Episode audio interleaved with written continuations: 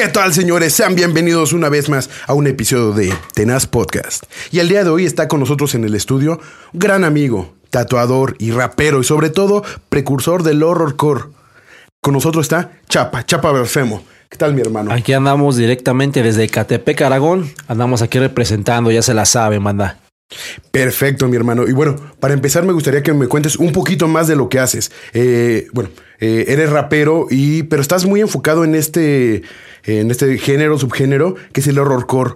Eh, ¿Puedes platicar un poquito qué es y eh, qué tiene de distinto con los demás, digamos, otros géneros subgéneros? De lo que es el, el rap. Claro que sí. Este, el horrorcore prácticamente es una una división prácticamente que se basa en lo que es el, un subgénero del gangster rap que, que te narra, te platica una letra más explícita, ¿no? Más grosera, más grotesca acerca de lo que es la tendencia del ser humano, ¿no? Este, este género o subgénero que viene del rap prácticamente te está hablando de cosas más grotescas a nivel este, lingüísticamente hablando de lo que representa la, la tendencia del ser humano. Este, hablamos sobre robos, este, sobre el pedo de neco- este, te- eh, Ya se van un... se van, un- ajá, este, muer- eh, cosas sobrenaturales, el terror prácticamente lo, lo principal, este, el miedo, cosas sobrenaturales, este, no sé, creo que lo más tabú o, o lo más grotesco que se pueda reflejar en lo que es un ser humano, ahí va reflejado lo que es el horrorcore, mano. Y creo que va, va muy bien reflejado que es, y sobre todo eso, ¿no? Que es un, un subgénero muy específico y que, bueno, yo creo que no también, no cualquiera se avienta a hablar directamente sobre eso y hacer su música, su, hacer todo, su- todo un arte, porque yo veo que es todo un arte, porque veo que viene desde, desde las letras, los beats, eh, el arte gráfico, el video, todo, todo esto veo que es todo un conjunto que lo hace muy específico, pero no sé qué tanto también mucha gente se avienta a hacerlo precisamente por, por ese pequeño tabú que te da. Lógicamente, si quieren algo prácticamente monetizar o, vivir algo de, de ese subgénero, pues jamás lo van a lograr. Literalmente, prácticamente el- el género es demasiado tabú, como tú lo acabas de mencionar. Entonces, pues la gente nunca lo va a escuchar, no, no va a ser algo digerible, ¿no? O sea, no va a ser algo a lo que tú estás escuchando este, en la radio, en las plataformas digitales, en lo que tú agarras en YouTube y, y quieres poner algo. Lógicamente, el género jamás te va a, a dar de más en ese Sí, sobre todo cuestión. veo que incluso, ¿no? Eh, los algoritmos de YouTube, de otras plataformas, ya al escuchar ciertas palabras o ciertas tendencias, incluso los videos he visto, ¿no? Que están ahí un poco este, sangrientos, incluso cosas ahí medio raras. El mismo algoritmo te lo va a votar. Te va a decir, ¿sabes qué? No. O no vas a monetizar jamás de esto. Y, y fíjate, con es- ese problema de YouTube, este han borrado varios videos míos. es lo más cagado, ¿no? Lógicamente tratamos siempre de, de cuando realizamos un video o si simplemente es una canción a la cual yo quiero meter algunas situaciones reales que pasan, YouTube auto- automáticamente dos, tres días o incluso hasta horas me los han borrado. O sea, literal. Recuerdo mucho que grabamos el, el- el- el primer video de la primera, el primer álbum de, de Escoria Humana. Lo grabábamos todo perfecto. Este, yo no lo vi sangriento. Yo, no- yo simplemente estaba narrando lo que era el género. Y este, ¿y qué pasó? Eh, hubo mucha aceptación, hubo sí muchas visitas. Y de repente Pum, Vámonos. va. Vamos a sin agua va, simplemente ya no existe la, la canción. Entonces, ¿Y de YouTube ahí- te notificó o algo? Sí, o sea, incluso tengo, hacen como tarjetas de molestación como si fuera el fútbol. No, de veras, o sea, tengo incluso las capturas. Dice, ¿sabes qué? Cometiste una falta, ahí está. Segunda y a la tercera, tu canal a la Adiós. fregada, ¿no? Entonces prácticamente yo ya estoy como en ese... Ya estás en la ese- cuerda floja. Ya, exacto. Entonces yo ahorita llego a subir algo Incluso volví a subir el video de Escoria Humana y prácticamente todo el, el video le puse censura. O sea, le puse el logo de Ajá, algo que ¿no? tapara. Que, que no se vea tan. para que a ver si se puede. Y sí, afortunadamente sigue el video. Entonces, lógicamente, algunas escenas. Entonces, pues, para ahí para que lo vayan a buscar también. ¿eh? Sí, ahí como Chapa Blasfemo en, en YouTube. A ver qué, qué puedan encontrar. De hecho, estamos planeando hacer el, el- el próximo álbum, hacer un CD más DVD. Y ando pensando mucho hacer lo que son los videos que ya no están en YouTube, este, pues ponerlos ahí y hacer como algo un poquito más terrorífico, cosas que no van a estar jamás en esa plataforma para que la gente lo disfrute en, en eso. Andamos pensando ahorita. Justo ahorita tocaste un punto bastante interesante. El que dices, estamos pensando en sacar un CD más un DVD. Porque, ah, como hablamos, ¿no? El género es un poco difícil para que sea muy comercial y bueno, tienes como eh, escuchas muy puntuales. Pero también eh, lo estás solventando de otra parte con eso, ¿no? Tú haces tus propias producciones y tienes el disco y puedes meter algo más que a lo mejor una disquera, algún otro lado, te van a decir, no, eso, eso no va Incluso creo que también has trabajado con tu, propia merch, ¿no? No sé, tienes playeras, gorras, algo de este tipo. Sí, sí, sí, sí, sí. Cuéntame un poco eso. Eh, ese proceso también está, está interesante, ¿no? Porque no nada más te vas sobre lo que es el talento. El talento de ser rapear, entrar en esto, pues escribir, tirar bien la pluma. Eh, la otra parte, la parte comercial. El cómo... Eh, también, que es un problema el que no, no puedes monetizar realmente tanto en muchas redes sociales que lo solventas con esta otra parte. ¿Sabes qué? Voy a sacar el CD con DVD haciendo siempre algo distinto, algo innovador. Son muchas cuestiones y creo que se va a dividir por partes. Te explico por qué. En esta cuestión de, de del querer que la gente te escuche, este, yo soy una persona que me encanta siempre el formato físico, ¿no? Yo colecciono eh, cassettes, eh, CDs, vinilos. Entonces, dentro de este, de su género del horrorcore, me gusta mucho sacarlo. Y de hecho, ya he sacado cassettes. He, casado, he perdón, sacado eh, tapes y lo que son este, las producciones en CD. Fíjate, déjate, te, interrumpo tantito ahí, porque creo que una parte también que es como eh, que ya se nos está yendo, ¿no? Porque ahorita todo el mundo está ya digitalizado, lo ves en Spotify, lo ves en YouTube. Pero yo creo que no hay nada como tener tu disco físico, tener ahí algo que dices, es esto. Eso también, e, esa sensación, ¿cómo la ves tú? Fíjate que eso de tener el disco, eh, ahora sí que el formato físico, es algo que se ha perdido literalmente, ¿no? O sea, ahorita actualmente las personas, la tecnología está tan canija en, en, estos momentos, este, favoreciendo, ¿no? Si tienes un home studio, puedes grabar algo, este, sacas algo y de repente ya, a plataformas digitales, o lo subes a YouTube y te haces viral, ya estás arriba. Entonces, tenemos esta tendencia de que puede llegar a lograrse algo si realmente es bueno. Que bueno, también está la otra contraparte, ¿no? Que las cosas virales, pues realmente luego a veces son tan tontas y es lo que la gente más ve. Sí, eh, justo lo que platicábamos hace rato, eh, que decía, ¿no? Eh, también que era un proceso también muy largo el tener que sacar todo un disco, tener que producir tus 10, 12 canciones, escribirlas, editar, pasar por todo ese proceso y luego que alguien te las comprara para querer hacer el sí, disco. imagínate, la gente en aquel, yo, ahora sí que la gente que estaba en el rap sabe de lo que estoy hablando, de que la gente eh, agarraba pedacitos de los cachos de, de, de, los cassettes, de las obras, de las canciones de cualquier este, rapero que le gustaba, y esa iba armando sus propias pistas. ¿Te acuerdas que en las grabadoras eh, eran dos, no? Ajá. Entonces agarrabas un pedacito del pedacito de beat que sobraba, pum, pum, pum, pum, pum, pa. Ok, con ese pedacito regresabas, grababas y otra vez cortabas, pegabas y así te aventabas yo creo una hora en hacer una pista. Imagínate, porque no, no existían en aquellos tiempos un beatmaker que te podría hacer. Que ya llega no, con, sí, no, no, no, no, no, Entonces, este, y si tenías billete en aquel entonces, pues podías pagar tal vez en, algún, alguna, se puede llamar, este, plataforma. No, no, no es plataforma algo en la, en la cual puedas este, utilizar hacer ritmos. Pero pues en aquel entonces, pues no. Entonces la gente así pegaba sus cosas y, o al menos que tuvieras billete, agarrar tus instrumentos realmente, ¿no? Los instrumentos y armaste una pista chingona en un estudio chingón que costaba millones.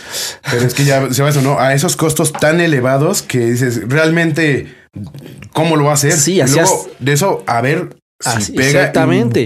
Ahí sacabas tus demos y luego ir atacando, tocando este, puerta con puerta las disqueras para ver si te podían escuchar y si, realmente funcionabas, ¿no? Y vemos algo ahorita que es completamente diferente. Es que como es mucho más fácil.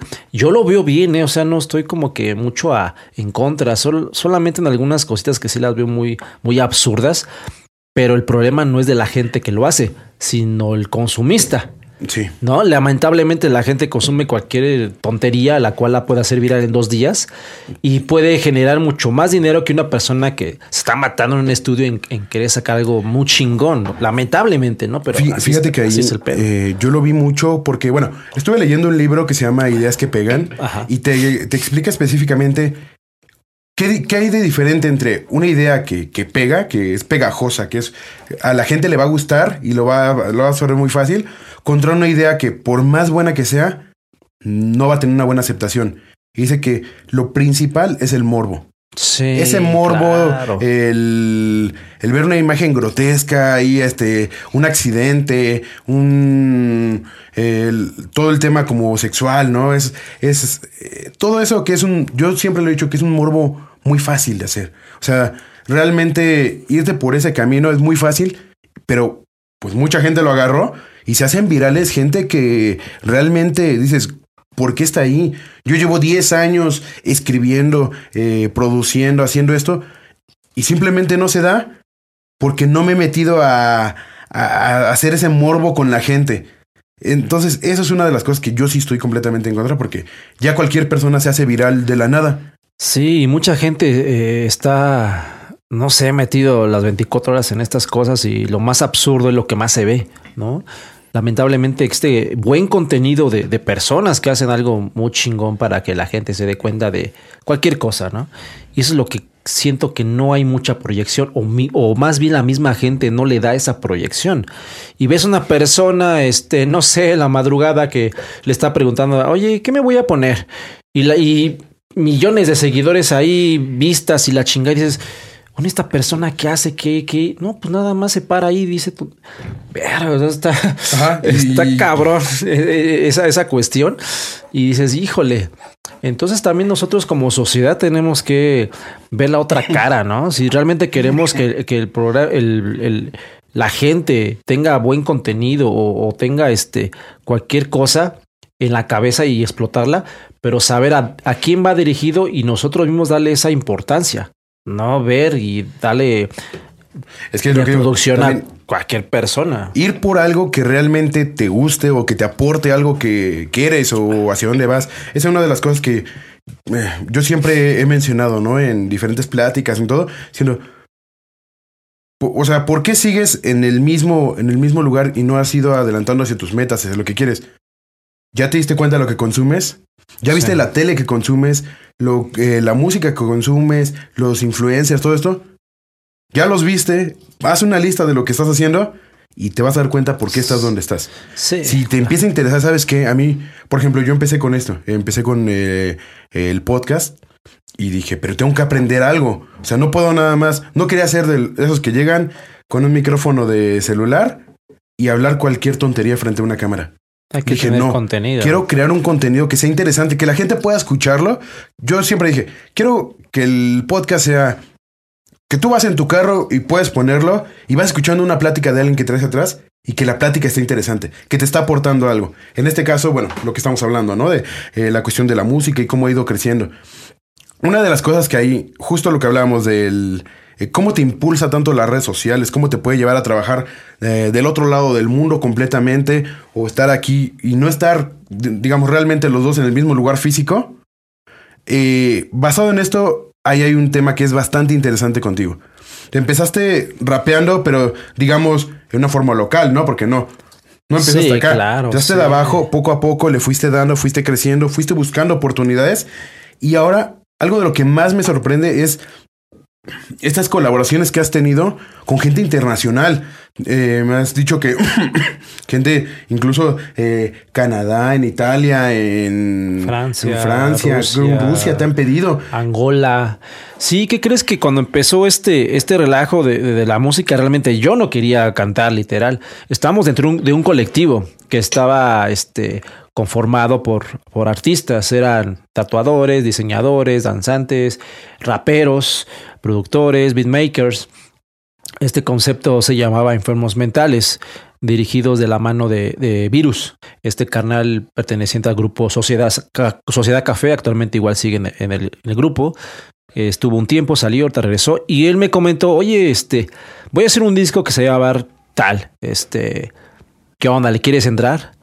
Y yo, no, carnal, pues yo no sé rapear, yo no sé. No es lo mío. Dice, carnal, tú sabes las bases, sabes la música, coleccionas, sabes cómo está el pedo de cuadrarse. Ok, lo hicimos este, y me agradó.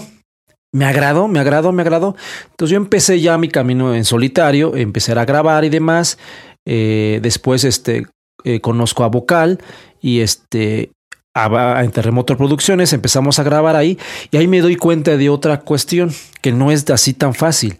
Recuerdo mucho eh, que yo tenía mi letra y de repente habían cosas que lógicamente yo las quería decir, pero dentro de la cuadratura de la, de la música, de la estructura, pues no, no congeniaba, no, no estaba dentro de y me decían, oye, sal tantito, o sea, esta palabra, esta palabra no pega en lo que es el beat.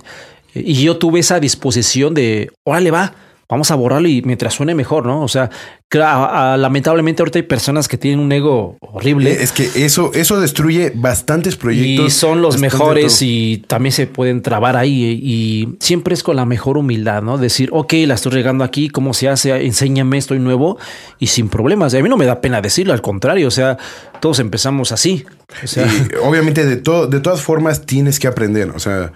No, no todo el mundo lo está viendo. Y yo creo que algo de lo más humilde que puede hacer las personas es, oye, mi hermano, yo no sé, ¿me enseñas? Aprender a escuchar. Aprender a escuchar. Y tomarlo bien. no tomarlo nada más como personal. Porque luego te dicen, oye, eh, esto no suena bien.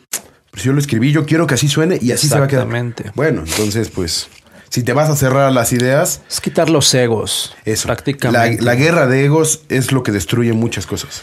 Y ya después de ahí empezamos a, trabajar este, el, el, álbum, porque eran colaboraciones. ¿Por qué? Porque estamos dentro de una red social, es a lo, que seguimos hablando prácticamente, que es el tema, que, que esto se ha venido evolucionando de una forma bestial. Y había personas que hacían colaboraciones, este, en, en, otros países. Y decía, pues, ¿por qué yo no? O sea, ¿cómo está la onda? Y de repente, oye, ¿pude exportar mis voces? Sí. Ok, perfecto. Y en aquel entonces yo no cobraba, lógicamente. Yo lo que quería es que mi voz se escuchara en otros países. Fue con ese afán. Y pero, pero ahí, ¿lo buscaste con el afán de que me escuchen para yo después llegar con mi, con mi producto?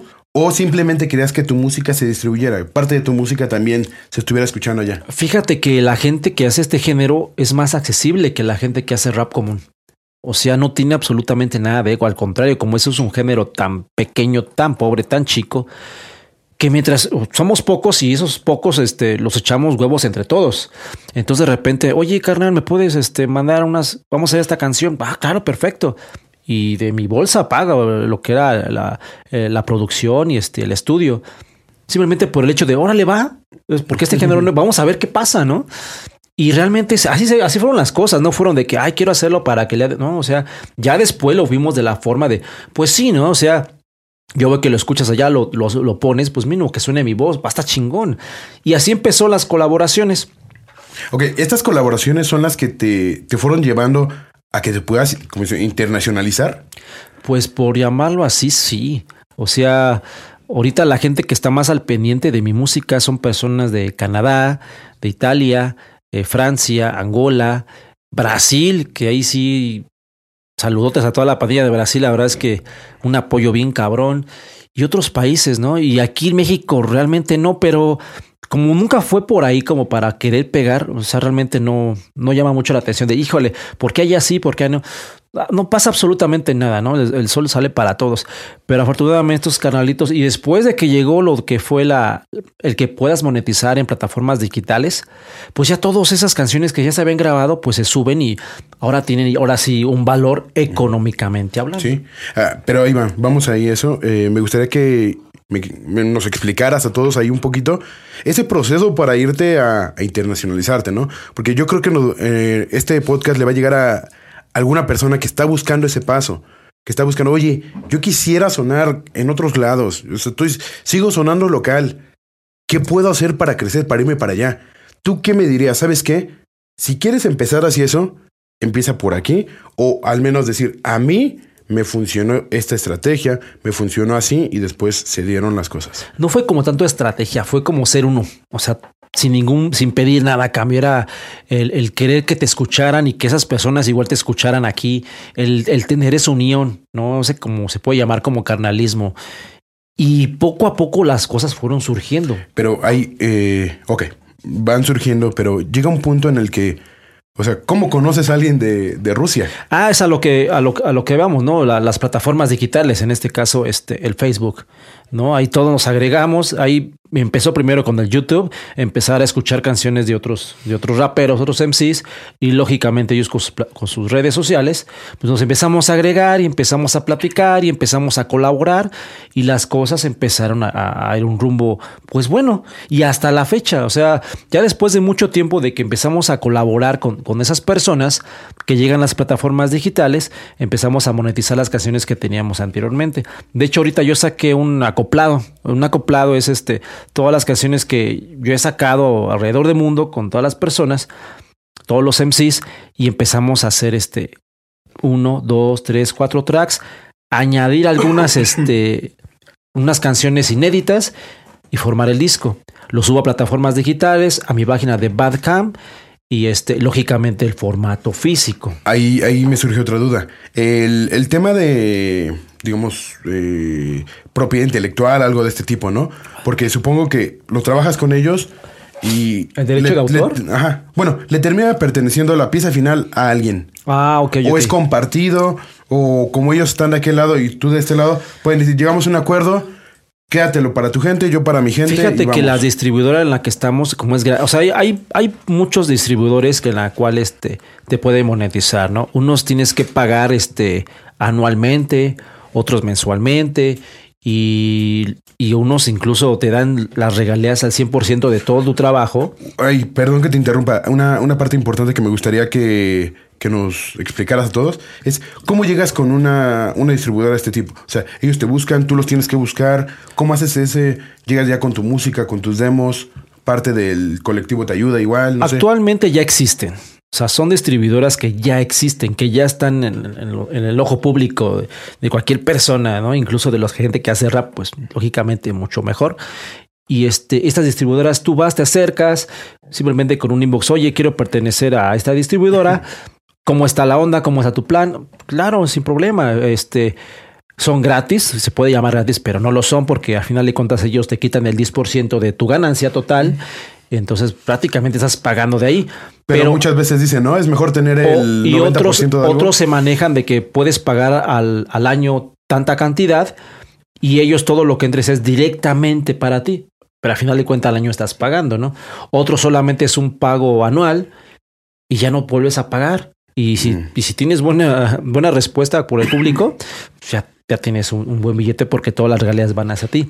Ahora, la de la onda este, internacional, se puede hacer este que la misma pista, la misma canción se pueda distribuir exactamente la misma, simplemente siendo de diferente continente y no hay problema del copyright. Yo así trabajo con ellos porque me he dado cuenta que subo las canciones que hemos trabajado aquí, pero también están subidas en su país y es la misma canción. Yo lo único que hago es cambiar el título o ponerle que es la misma canción, pero con un remix y a veces le agregamos tal vez, a veces o a veces va tal cual y es la misma canción y no hay absolutamente nada de problema. Mm, bueno, eso es algo, algo bastante interesante y que creo que es la forma en la que tú monetizas también, ¿no? Me parece que también ya eh, incluso Spotify ya también monetizas de ese lado, ¿no? Sí, porque se sube a todas las plataformas, o sea, aparece el, el eh, los para llenar el cuadro, por llamarlo así, todas las plataformas digitales, que es el TikTok, aunque yo no tenga esa plataforma, pero si la gente que está en el TikTok llega a hacer algo, busca la música como Chapa Blasfemo, ahí voy a estar, en Spotify, YouTube, este, Facebook Watch y demás cosas, ahí vamos a andar siempre, siempre, siempre, siempre, porque prácticamente abarca todas las plataformas digitales, unas que a veces que nosotros ni siquiera sabemos, pero ahí están. Pero, ahí están. Y ahí de algún modo se consumen. Sí, claro. Una de las cosas que se nos hace así muy interesante es el, eh, la constancia que tienes que llevar en los proyectos, ¿no? Porque supongo que no, no puedes nada más detenerte, si no dicen que si dejas de subir algo, la gente te empieza a olvidar. Sí. Y así es como también es lo muy bueno de redes sociales y lo malo. Que en cualquier momento, si tú dejas de aparecer, te empiezan a olvidar.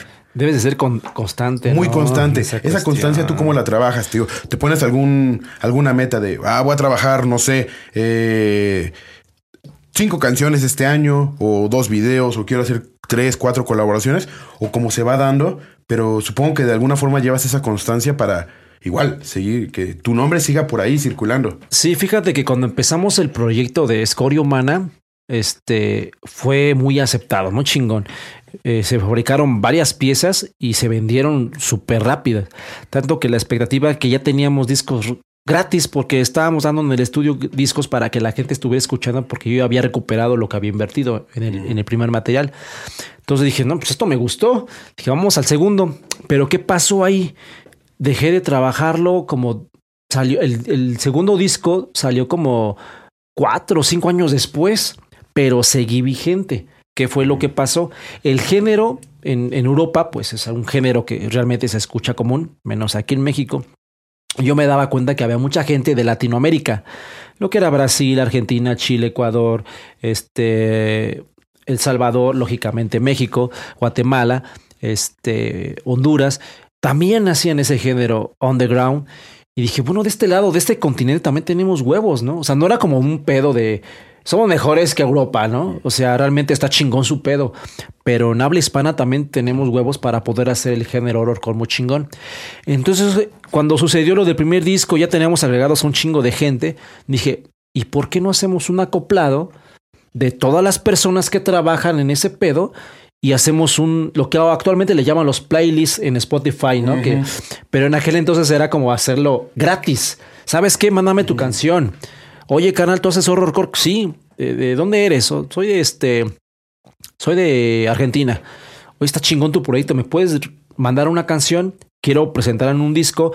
No lo vamos a subir a plataformas. En aquel entonces era 2015. No estaba muy de moda todo ese pedo.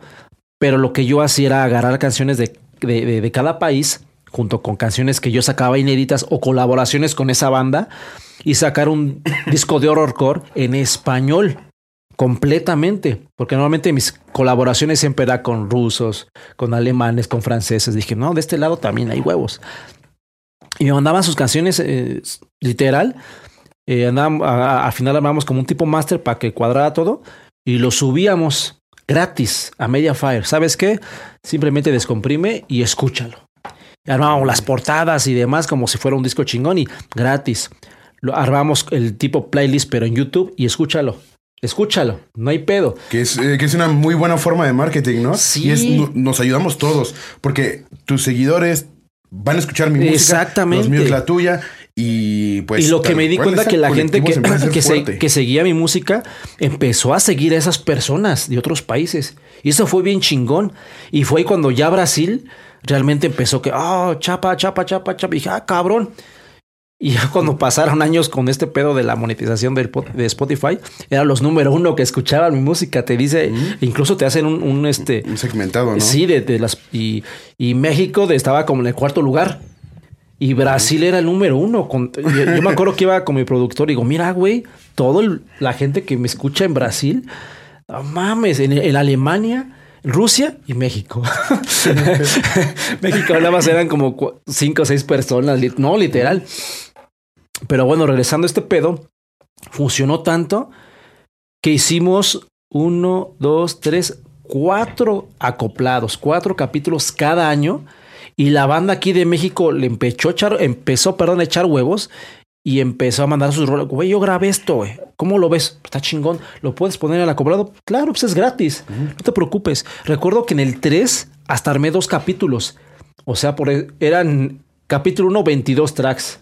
Capítulo 2, 23. O sea, fueron más de 40, de 40 tracks en el tercer acoplado que la gente estaba respondiendo bien, pero bien cabrón. Y dije, no mames, eso está muy chingón. Ya hasta el cuarto ya. Dije, no, tiene que salir mi segundo disco. Entonces vamos a pararle un poquito esto. Y sí, el, el último. Pero todo ese proceso creo que te ayudó muchísimo a promocionar. Sí, a- se promocionó muchísimo. y, sabes, algo, algo de lo que yo veo que está muy chido es eso, ¿no? Eh, justo lo que hablábamos, el dejar los egos de lado, el mi música es mejor que la No, tuya. no, para nada. Te va bien a ti, me va bien a mí. Hay que jalar todos juntos. Sí, y luego ah, sí, un subgénero huevo. así como, pues, no tan, tan comercial, el echarse la mano entre unos y otros, es lo que lo va sacando, lo va sacando y va llegando a más gente que igual le interesa, pero igual no lo conoce. Y fíjate que es bien extraño porque el género te habla de cosas bien brutales. O sea, hay literal lo que es el, el, el, género es terrorífico, es horror, es horror. Y la gente que está dentro de esto es la gente más chingona que he conocido, incluso la banda que topo aquí en México, en otros países sientes esa pinche vibra, aunque no se acerca de la persona. Ah, sí, a huevo, ¿no? Y, o sea, es algo bien indescriptible porque en el, en el rap hay mucha competición, ¿no? De que yo soy mejor, que no. Actualmente, ya con todo esto de que ya cualquier persona puede grabar, eh, hacer un instrumental, ya no existe público. Ahorita ya todos son raperos, todos son MCs, todos son influencers y ya no hay público, ¿no? Lamentablemente. Entonces esta gente ya prácticamente quiere este, acaparar todo este, este entorno. Y en el horrorcore no. O sea, esos carnales todavía siguen en ese pedo. Y también me he dado cuenta que hay gente que se está bien clavada en esos pedos que ha desertado. Ya no existen dos, tres, cuatro, cinco, seis, diez raperos a nivel mundial que ya no están en ese pedo porque sí les causaba conflicto realmente representar esas canciones. Mm. Porque nos dimos cuenta que en un futuro la gente lo hacía porque le gustaba, porque había unión, porque había este, aceptación. Y cuando lo hicieron, yo creo que se dieron cuenta de las letras, lo que estaban escribiendo y dijeron, ni madre, esta madre, qué pedo. Que ahí justo, bueno, hace, hace un tiempo estábamos platicando y me contabas que para ti el entrar en ya siendo chapa blasfemo es como ya un personaje. Incluso tienes una, máscara. Una máscara y te transformas completamente. Yo te he escuchado hablar así de a compas, todo.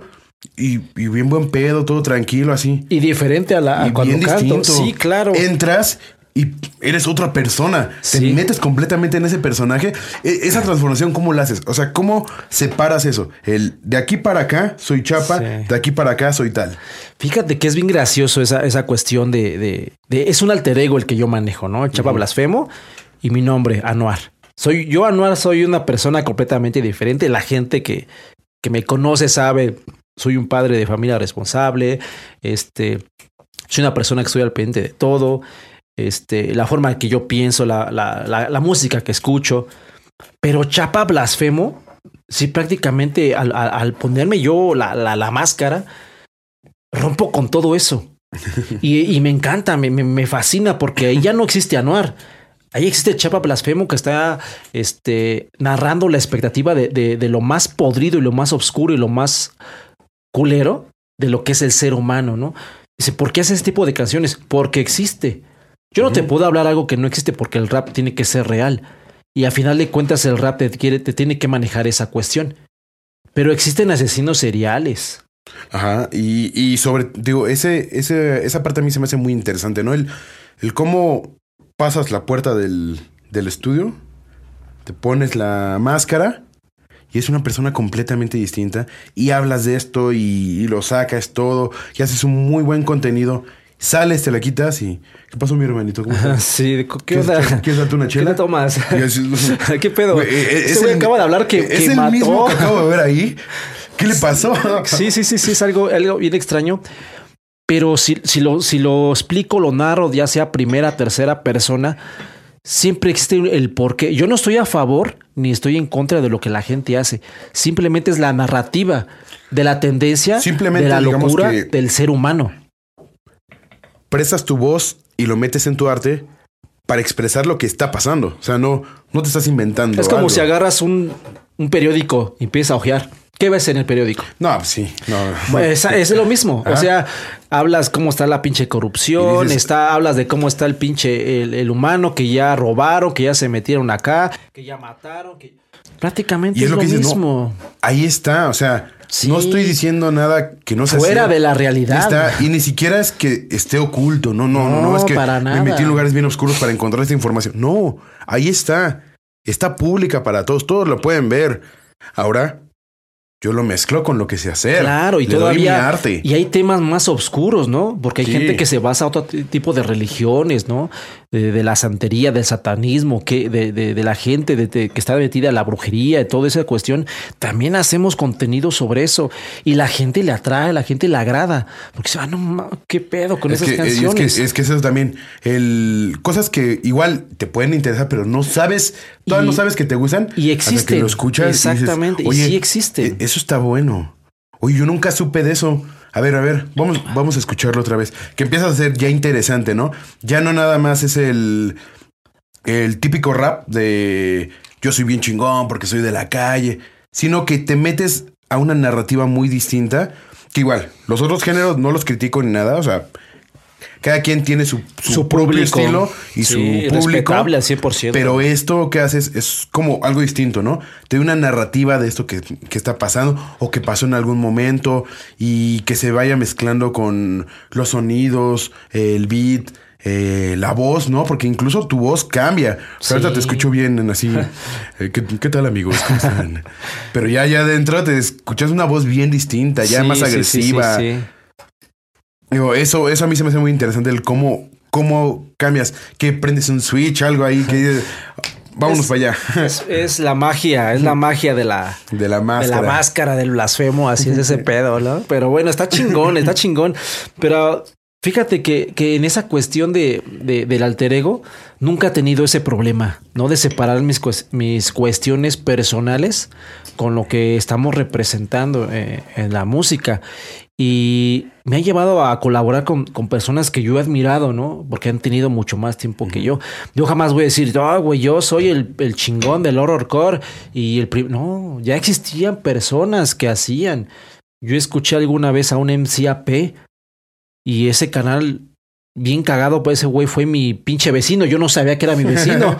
bien cagado. Yo, oye, güey, tu música está chingona. ¿De dónde eres? No, de Aragón. Ah, chinga, yo también. Ah. ¿Y de qué parte? No, que por el Metro Río. Ah, chinga, yo también. Ah, chinga, ¿dónde vives, güey? A ver, dime. no, ah, chinga, pues somos Sí. vecinos. En la Casa Azul. Casi, casi unas colonias atrás. Sí. Y empezó esa. Y nos vimos como hermanos. Y él mismo fue el que me dijo: ¿Sabes qué? Yo grabo atrás de tu casa, literal, hay un estudio que no sabías. Yo grababa hasta satélite, en Ciudad Mesa, en otros lados. ¿Sabes qué? Aquí un estudio, vamos a... Y fue como una, Lolo, un cobijo de familia. Y empezamos a trabajar, empezamos a cotorrear y, y fue algo muy, muy bonito, ¿no? Y es lo más cagado porque la narrativa, vuelvo a repetir, eh, del, del horrorcore es algo muy, muy cabrón, muy sangriento, muy grotesco.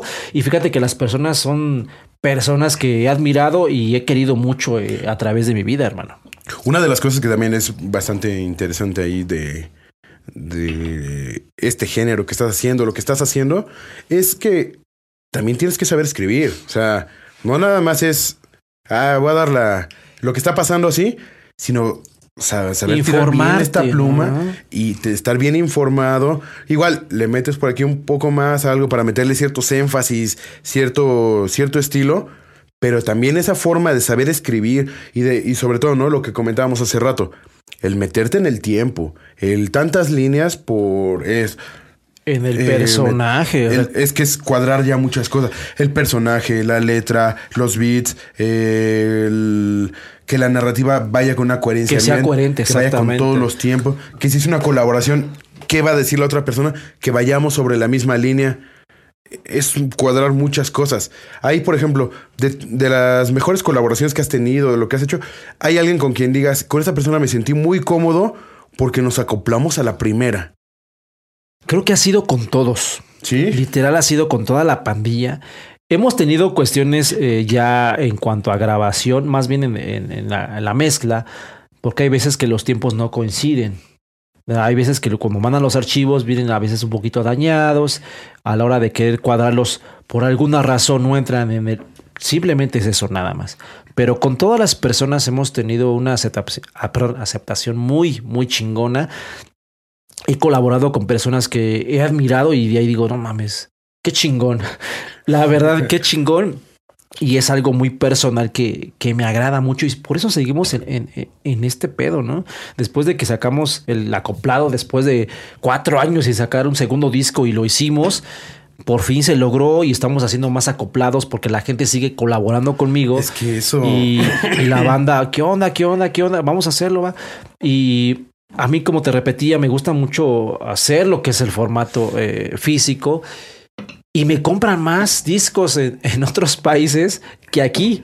Aquí todavía me dice, me acuerdo que apenas fue uno- hace unos días porque saqué el de Blood Stories, es un acoplado y este y me dice un compa, oye carnal, ¿qué onda con tu disco? Digo, aquí está, carnal, dos varitos, carnal. Es más, te lo, si quieres, si no te puedo ver, te regalo envío, pero escúchalo. O sea, es una forma de, ¿no? De convivir con la persona que te escuche.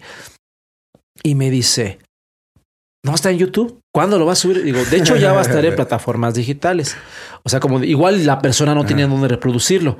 Pero ahí va una cuestión. Igual también cuando saqué los tapes, mucha gente no tenía dónde reproducir los cassettes. Lógicamente, ni yo. Tuve que comprarme unos para poder escucharlos. Sí. Entonces, pero se pierde esa parte, ¿no? Esa parte de decir, mira, carnal, ese es mi trabajo, este es mi producto. Y dar las cosas de mano en mano. Fíjate que- Siento que se genera una energía diferente Es a que nada más agarres el pinche cursor y play y lo Y es que escuches. se, se transmite una, una energía muy chida. Claro. Que yo creo que una de las cosas que yo me quedé muy claro cuando empecé a hacer incluso esto es que las energías son lo que sí mueven. O sea, no es lo mismo que yo llegue y te salude de. ¿Qué onda? ¿Cómo estás? Eh, aquí, ¿qué onda, mi hermanito? ¿Cómo estás? Oye, ¿qué, qué necesitas? ¿Qué tal? Esa energía, la vibra que trae la gente. Y luego eso, transmitirlo a, a- a través de algún formato físico, algo. Incluso tú que lo hagas en vivo, aquí con la persona. Porque muchas he visto muchas personas que simplemente, ¿sabes qué? Te conectas Ajá. y ahí te ve en tu casa, güey. Yo aquí la mía y tan tan. Pero tú tienes esa disponibilidad de querer hacer las cosas bien y decir, yo quiero aquí esta persona para poder verte a los ojos, para poder platicarlo y, que- que- y qué pinche energía se, se transmite. Ajá, porque sí se transmite algo, a y huevo se, que y se sí. va viendo en, en la misma, en la misma plática.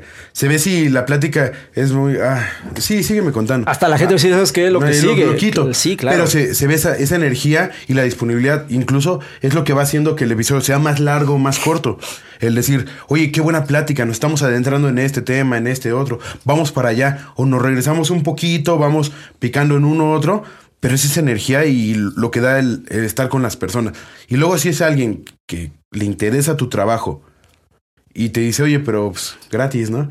Oye, mi hermano, ¿sabes cuánto esfuerzo le metí Y, dinero y, y todo? antes era así, pero ahorita actualmente ya como está las plataformas que todo generan, cuando me dicen, oye, ¿sabes qué? Una, claro, claro que sí. Este, cobro tanto, cobro tanto. Ah, no te voy a cobrar. Oye, ¿qué quieres? ser? Ah, claro, pero lo voy a monetizar. Entonces dame permiso para poder monetizarlo en mi plataforma. O sea, de una u otra forma uno tiene que ganar. ¿Por qué? Porque es tiempo, es esfuerzo. Y lógicamente el productor no te va a decir, ah, sí, güey, sí, no hay pedo, tú eres chapa, tú graba gratis. No, esa persona también come, Sí. tiene que grabar, tiene que hacer una mezcla, Digamos, tiene que hacer una producción, tiene que grabar. Todo genera gasto. Claro. Todo. Y de alguna forma. Tienes que recuperarlo no recuperarlo. tiene nada de malo. No. Al contrario. Y ahí estamos ganando, afortunadamente, de, de- de esos países que es bien curioso porque no, no saben realmente lo que estás diciendo. En Brasil, portugués, o sea, que te Algo así. En italiano todavía se escucha algo, me- medio te entienden y no sé qué, pero en Rusia, No, pues nada. en Alemania, en Francia, Pero fíjate que es algo, algo muy curioso que justo platicábamos también hace rato. El, el que también, ¿no? Como para, para alguien de México decir, ¿sabes que Ya estoy colaborando con alguien de, de Italia, de, de Argentina, de Rusia. Y se escucha Para- mamón, y- hasta haciendo que la gente me decir, no Sí. mames, ese güey pinche. Ah, no, ah, o sea, ¿a la banda sí? es bien chingona, bien disponible. La banda apenas de Italia, carnal, sacaste tu disco de Broad Stories. Sí, a huevo, mándame cuatro aquí para mi gente. O sea, Ajá. ni aquí me hacen eso. Sí, y te digo, y eso, porque yo creo que ellos también lo ven de, de ese lado, ¿no? Güey, estoy colaborando con un güey del otro lado del mundo que se la está rifando, está haciendo estas cosas. Es más, mira, voy a comprar unos discos para que mi banda lo tenga, para que sientan Sí, sí, esa sí, vibra también, porque todo se transmite desde ahí. Claro, apenas colaboré con Necrópolis, un grupo de, de Canadá. Me dieron una cantidad muy buena para hacer una colaboración. De hecho, la, es lo que más, más he cobrado en cuanto a colaboraciones. Y fue una suma que ellos pusieron. ¿Mm? Dije, va. Dije, yo quiero pensar que lo van a monetizar. Por eso me están dando esta suma. Dije, es lo más caro que yo. Yo ni cobro eso, esa cantidad. Y ellos me dieron el triple de lo que yo estaba pidiendo. Dije, uff, dije, qué chido, ¿no? Qué chido, salió para todo, genial. Y de repente veo que no, simplemente es YouTube y un video así medio sencillo. Digo, oye, ¿lo puedo monetizar? ¿Lo puedo subir? Claro que sí, o sea, no hubo ese pinche ego. Y aún así te, me pagaron. Y después saqué el disco y incluí esa canción. Y me dice mi compa de Canadá: No mames, sacaste la canción. Qué chingón, güey. Dame seis discos para toda mi gente de aquí. ¿Cuánto? 12 dólares más el envío. ¿Cuánto sale el envío? 15 dólares. Ok, sin pedo. O sea, Ahí va todo. Vámonos, pum. PayPal ya está listo. Dos, tres días llega el pago. Vámonos. Y aquí la gente. ¿Cuándo sale en YouTube? Es que lo quiero gratis. Ay, es ¿Lo un quieres? disco, regálamelo, ¿no? No hay pedo, monetizas porque a final de cuentas YouTube te genera un billete, ¿no? Sí, pero- no es lo mismo al tener el formato físico, ¿no? No, y sobre todo eso, ¿no? El, el que sí, realmente me gusta tu trabajo, lo quiero así. Y lo estás vendiendo de esta forma. También una forma de apoyar a, a que lo sigas haciendo, a que sigas con eso. Creo que es también, te compro el disco. Porque también quiero apoyar esa parte. Muchas veces nos sucede que no apoyamos a nuestra misma gente. Sí. Que, ah, no, no, no, no. Voy, pero que sea gratis. Ah, pero esto. Hay que apoyarnos, hay que apoyarnos entre todos, si no, ¿cómo vamos a crecer? Y es algo muy chingón de lo que nos comentabas, ¿no? De eh, toda la gente que está en este subgénero, Sí, que lo son- hace son- y no te dice, ah, pero tanto. No, no, No, no. vamos a hacerlo, vamos a crecer. Incluso no es echar menos a mis mexas, pero también aquí la gente es bien chingona. Recuerdo que en un evento que, que fui al centro, pues llegué, ¿no? Llegué y tenía mi mercancía y todo. Y la gente como que medio no me conocía porque realmente la gente que me sigue siempre ve la pinche máscara. Entonces no sabe chingado soy. Solo pocos. Y en aquel entonces hicimos un, un evento y este, yo llegué, puse mis viniles, puse mis CDs, puse y ni una mosca, carnal. Dije, bueno, no pasa nada. De repente O sea, llega hay mi, días buenos, hay días malos. no, espérame. Fíjate, llega mi turno y me anuncia, ¿no? Y la gente no sabía que era yo, güey. O sea, me mete al pinche ese güey que me puse la máscara y la gente volteó. Chapa. Ese fue, ese evento fue muy bonito porque fue la primera vez que escuché a las personas que corearan mi nombre. Cuando dejé, Chapa Blasfemo va a estar ahorita próxima. Y me puse la máscara y la gente volteó que era yo y empezaron, Chapa, Chapa. Dije, no mames, qué chingón, qué ching Por eso, por eso hice este pedo. Por eso me presenté, Es mi de güey. las, de las cosas que dices, Dije, no mames. aquí. Este, estaba tan emocionado que en mi segunda letra casi se me olvida. Pero bueno, sacamos el, el- el resultado, sacamos el show chingón. Al final terminamos con un mosh pit. La, la gente estuvo respondiendo, tirando madrazos a la última canción más agresiva. Terminando, me quito la máscara y es donde empieza a llegar las personas. Me acuerdo que se acerca un chico y me dice. No mames, güey, pinche rifado. Y me da una pinche caguamota. No, güey, para mí fue como, no mames, con eso ya está toda madre. ¿Y qué tienes ahí? Me sudadera. ¿Tienes en mi talla XL? Sí, sí, a ver, chécale, sí. ¿Cuánto? Tanto. En corto. Y llega otro, ¿y tu disco? Tanto. Oye, tu póster, que dije, no mames, ese día me fue súper chingón. Me regresé con poquita mercancía, casi nada. Y dije, no mames. Que, eh, que era una de las preguntas que te quería hacer ahí. Y creo que me la acabas de responder con esto que me dijiste. ¿En qué momento te diste cuenta que ya, ya no estabas tan, tan, tan abajo, ¿no? Ya la estabas empezando a armar, ya se estaba viendo, ya todo estaba dando- empezando a dar frutos. ¿en qué momento dijiste, ah, mira, aquí creo que fue uno de los grandes indicios de que ya la gente me estaba reconociendo esto. Y creo que con esto me lo respondiste, el escuchar a la gente corear mi nombre. Eso yo creo que ha de ser una sensación muy increíble, el decir, wow, ya la gente me está escuchando, ya la y gente eso fue hace quién soy". como uno o dos años. O sea, y estoy desde el 2014, 13, 13 o 14. Entonces sí pasó bastante tiempo para que la gente te estuviera. Ah, sí, güey, su pedo. Pero al final de cuentas, si yo llego a tener simplemente dos o tres seguidores, créeme que con eso estoy satisfecho. O sea, no, no tengo como que tanto pedo de, de que la gente escuche algún pedo mío masivo. Mientras tenga dos, tres personas que me escuchan y sepan cómo está el pedo, creo que con eso está Fíjate que yo también es una de las metas que tenía del podcast. Yo, mi meta principal es una persona. Tener un seguidor, o sea, alguien que no conozca, ¿no? Pero tener una persona. Mi, mi meta es un seguidor que diga, me gusta lo que dice este güey. Por eso lo voy a seguir. Esa es mi meta. Yo digo, estoy haciendo todo esto para que llegue, aunque sea una persona que diga esto. Bueno, mi hermano, mira, a mí me gustaría ya con esto estar cerrando el episodio, pero sin antes pedirte, tú a la gente que está, que está iniciando en, en el rap, en igual si le interesa el, el horrorcore, todo eso, ¿por dónde le recomiendas iniciar para, digamos, un día estar como tú, eh, con proyectos internacionales, con, tienes otros proyectos también por ahí. Sí, sí, sí, sí. Creo que te vas moviendo Es- varias es- cosas. Estamos con, con Bistro Hood. De hecho, mira, aquí andamos con la playerota. Un saludo a mi canal El Diablo, Bistro Hood Familia, cabrón, ya se la saben. Ahí para invitarlos el, el próxima semana vamos a grabar video a huevo.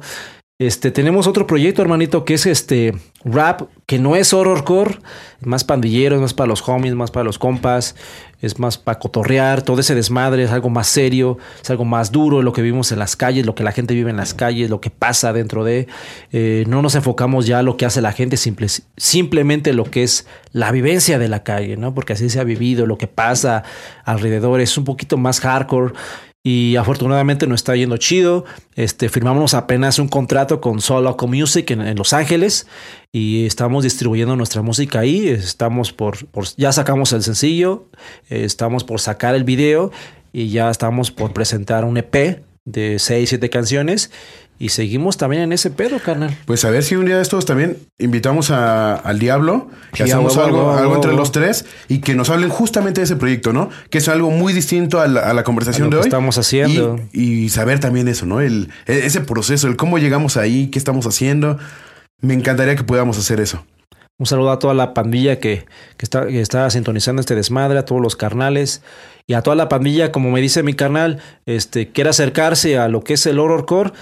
Conmigo, hermanos, y con eso abrimos puertas, no hay pedo. Yo consigo colaboraciones, consigo con quién sí y con quién no, para que ustedes abran brecha, simplemente que sean buenos y tengan el horrorcore en el corazón. Con eso tienen mi apoyo, cabrones. Una de las cosas importantes es que, ¿cómo te seguimos? ¿Cómo te encontramos? Dices, contáctame, pero da- danos tus redes sociales. Redes sociales. Spotify, ¿Dónde te podemos encontrar en todos Eh, lados? Chapa Blasfemo, simplemente ya sea eh, Facebook, este, Spotify, eh, Facebook, este, todas las pinches plataformas simplemente con Chapa Blasfemo.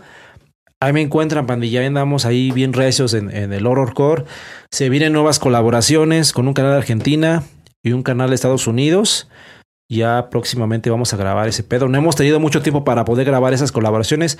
Mi productor ya sabe que luego a veces me tarda hasta hasta medio año, pero pues ya sabe que andamos en chinga, andamos grabando de aquí para allá haciendo esto y el otro, pero también tenemos vida personales canales, entonces, pero próximamente ya vamos a trabajar en ese pedo y acabamos de sacar el Blood Stories, el acoplado de Chapa Blasfemo. Este, afortunadamente nos quedan nada más cuatro discos. ¿Y ese dónde lo podemos encontrar? O sea, se, se dé directamente Directamente conmigo, el formato físico o en mi página de badcamp.com. Ahí aparecen los, los formatos físicos. Afortunadamente solamente me quedan cuatro copias. Espero que ya se terminen. Y si lo quieren escuchar completamente, al final de este mes, que es la próxima semana, ya va a estar en plataformas digitales. Perfecto, entonces igual vamos a por ahí vamos a compartir los links en la descripción del video por si hay alguien que le interese eh, escuchar la música directo o contactarte, por ahí te tenga tus redes ahí luego luego y te pueda contactar directamente, ¿vale, mi hermano? Así es, así es. Muchísimas gracias, Bueno, hermano, por la invitación. Creo que eso sería todo por el episodio de hoy. Muchas gracias por estar aquí. Recuerden, mi nombre es Juan Antonio Cruz y estamos aquí en Tenaz Podcast. Y me pueden encontrar en, todas las re- en red- todas las redes sociales como arroba soy JCB. Y bueno, los esperamos la siguiente semana en un episodio más de Tenaz Podcast. Vámonos.